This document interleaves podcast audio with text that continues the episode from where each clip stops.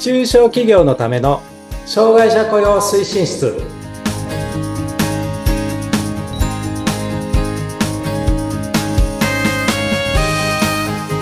皆さんこんにちは障害者雇用推進室長の木下文彦ですインタビュアーの村山彩乃です。本日もよろしくお願いいたします。よろしくお願いいたしますさて、木下さん。はい。あのーこの番組が打ち合わせしているときに資料を送っていただいたじゃないですか。はいはい。そこに、あのいろいろ経歴書かれてたんですが、はいメロンパンの写真もあったんですね。これ、はいありましたなんだろうと思って。なんだろうクイズです。何でしょういや、そういうことじゃないですよね。そういうことじゃなくて、そう。好きな食べ物がメロンパン。なんですね。はい。前回、そう、メロンパンってね、あの、あれなんですよ。お店によってね、全然違うんです。そうなんですか？あの、サクサクの、なんていうの、クッキー生地のメロンパンもあれば、しっとりしたメロンパンもあるし、はい。あと中に果肉が入ってる、果肉っていうかね、あのクリームが入ってるやつもあれば、そうじゃないやつもあるし、だからね、お店行ってメロンパンあると、はい。なんか条件反射でね、カゴに入れちゃうんです。メロンパンだシュッてもう取っちゃってるんですね。メロンパンだ、うんもうシューっていうか、もう考える、あれもなく、パブロフの犬じゃないですけど、はい。気がついたら入っていた。気がついたら食べていたっていう。本能的に好きなんですね。大好きです。ちなみに、果肉が入ってる方が好きですか？あのね、私はね、えっ、と、サクサクのクッキー生地で、えっ、と、中はそういうのが入ってないシンプルなやつが好きです。はい。中は、あ外がサクサクで、中がふわふわ。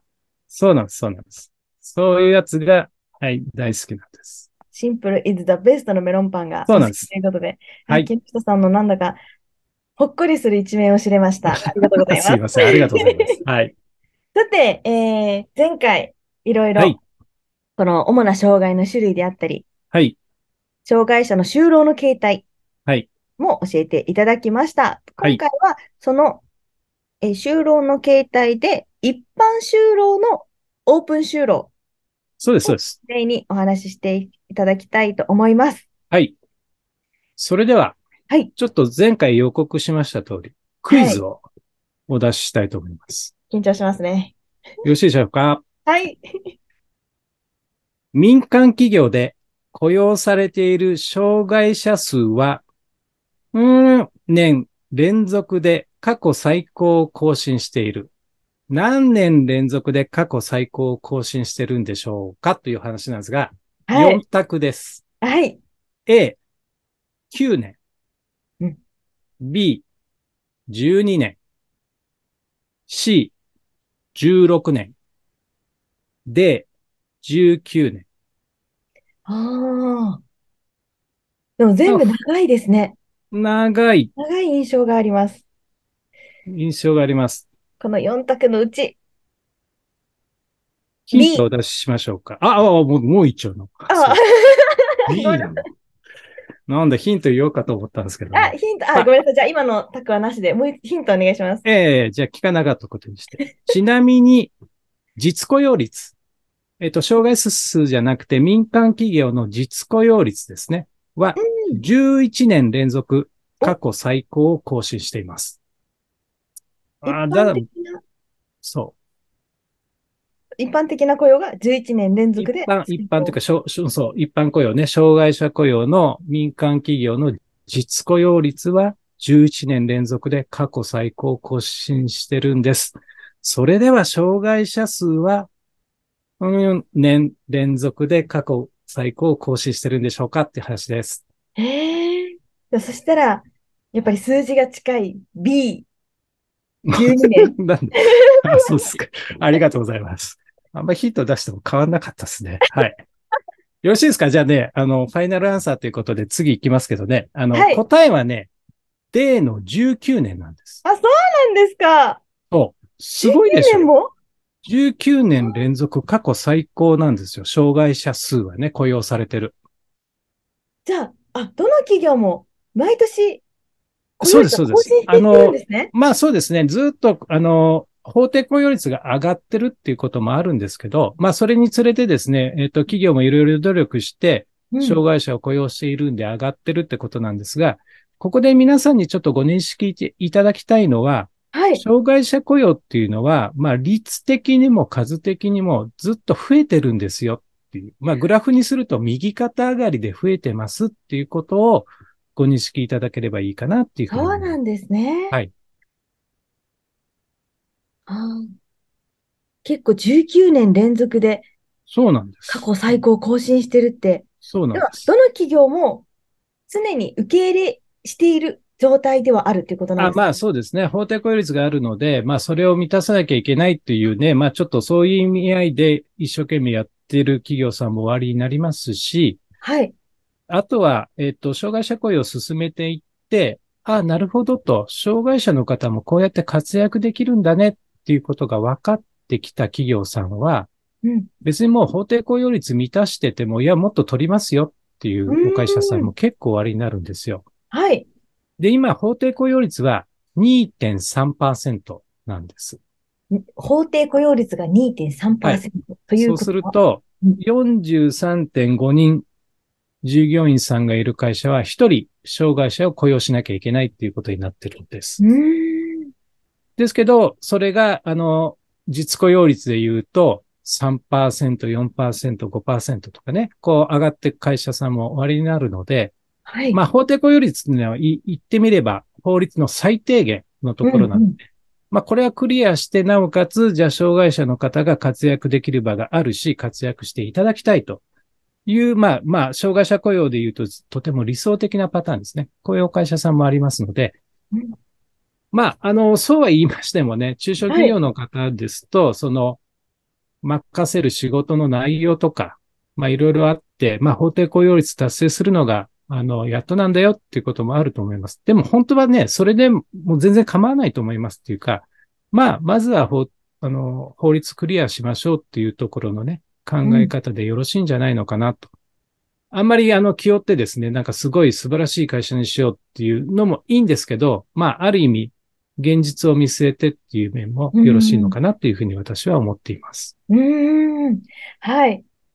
なるほど。年々上がっていて、結構じゃあどの会社もその法定雇用率はクリアしてる状態？えっ、とね、それがね、日本全国のはい。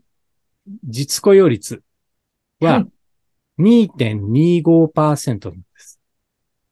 法定雇用率が2.3なんで0.05%足りないんですよ。だからちょっと。そう、日本全体で言うと足りてないんです。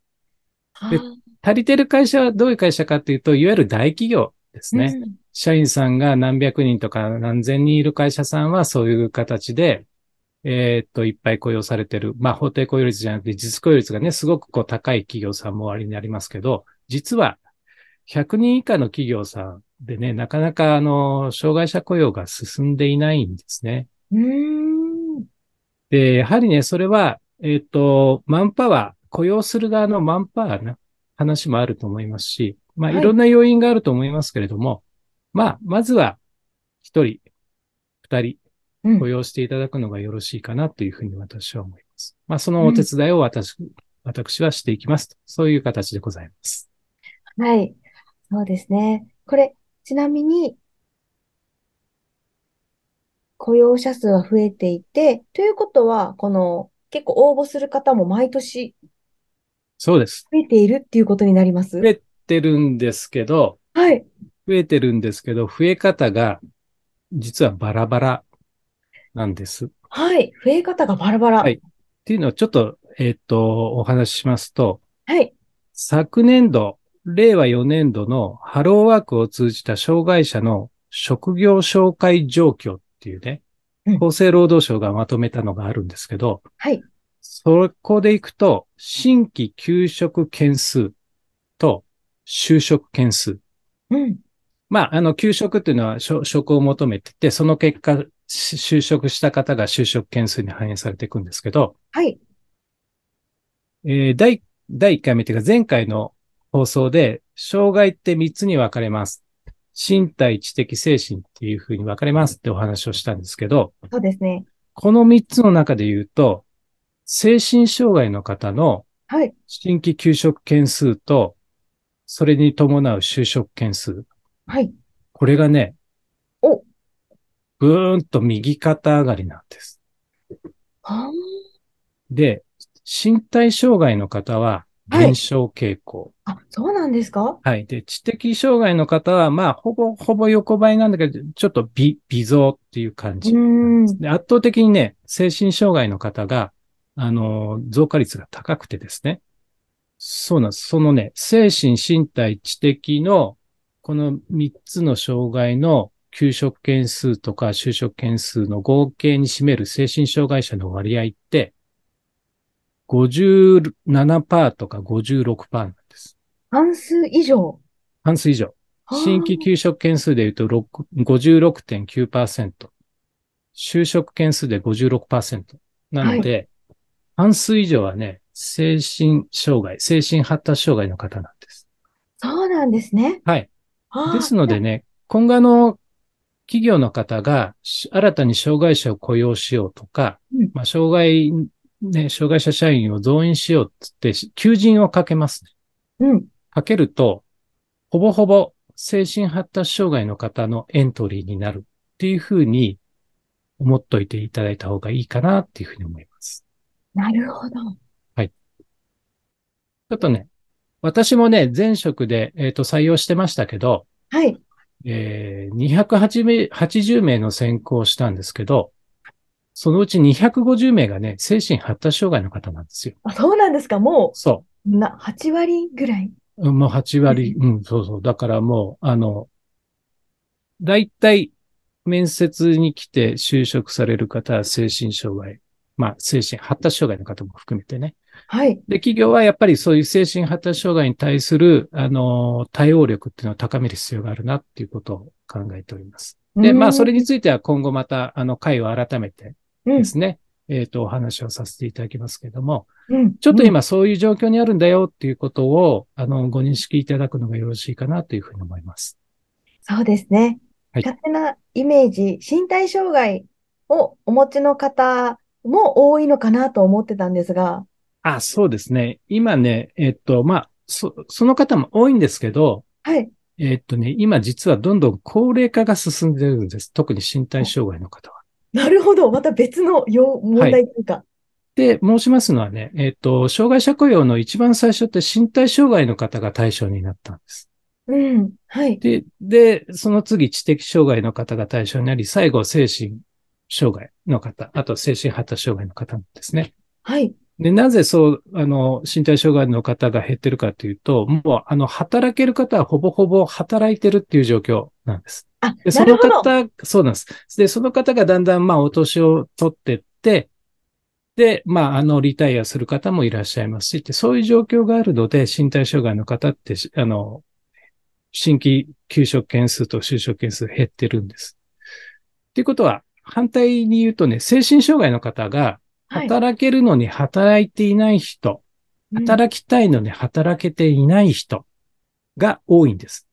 で、こういう方が今、どんどんどんどんそういうエントリーをされているっていうう、んそういう状況だっていうことを分かっていただけるとありがたいなというふうに思います。あ、現代社会はどんどんその、働きたいけど、働いてこなかった、働けないと思っていたそうです。精神障害をお持ちの方が活躍していくそ社会になりつつあう。る。なりつつあるし、そういう社会にしなければいけない。まあ、うん社会にっていうか、そういう会社にしなきゃいけないってことですよね。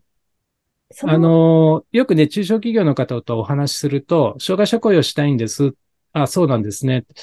あの、身体障害の方を雇用したくてっていうお話をされるんですけど、なかなかね、えっ、と、ご希望には添えないというか、う。逆に言うと、精神発達障害の方を雇用する。で、その、えっ、と、雇用管理のスキルを磨く方が、いろんな方がいらっしゃいますし、あの、うんいろんな方って対応力がね、あの、高まっていくし、いろんな、あの、障害の方に対応できるようになると思うんで、結果的にはね、企業として障害者雇用をやりやすくなると思います。うんうん。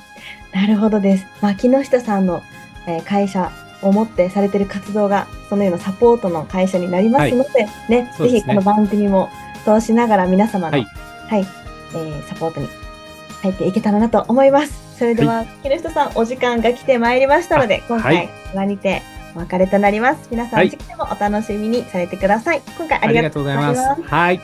失礼します。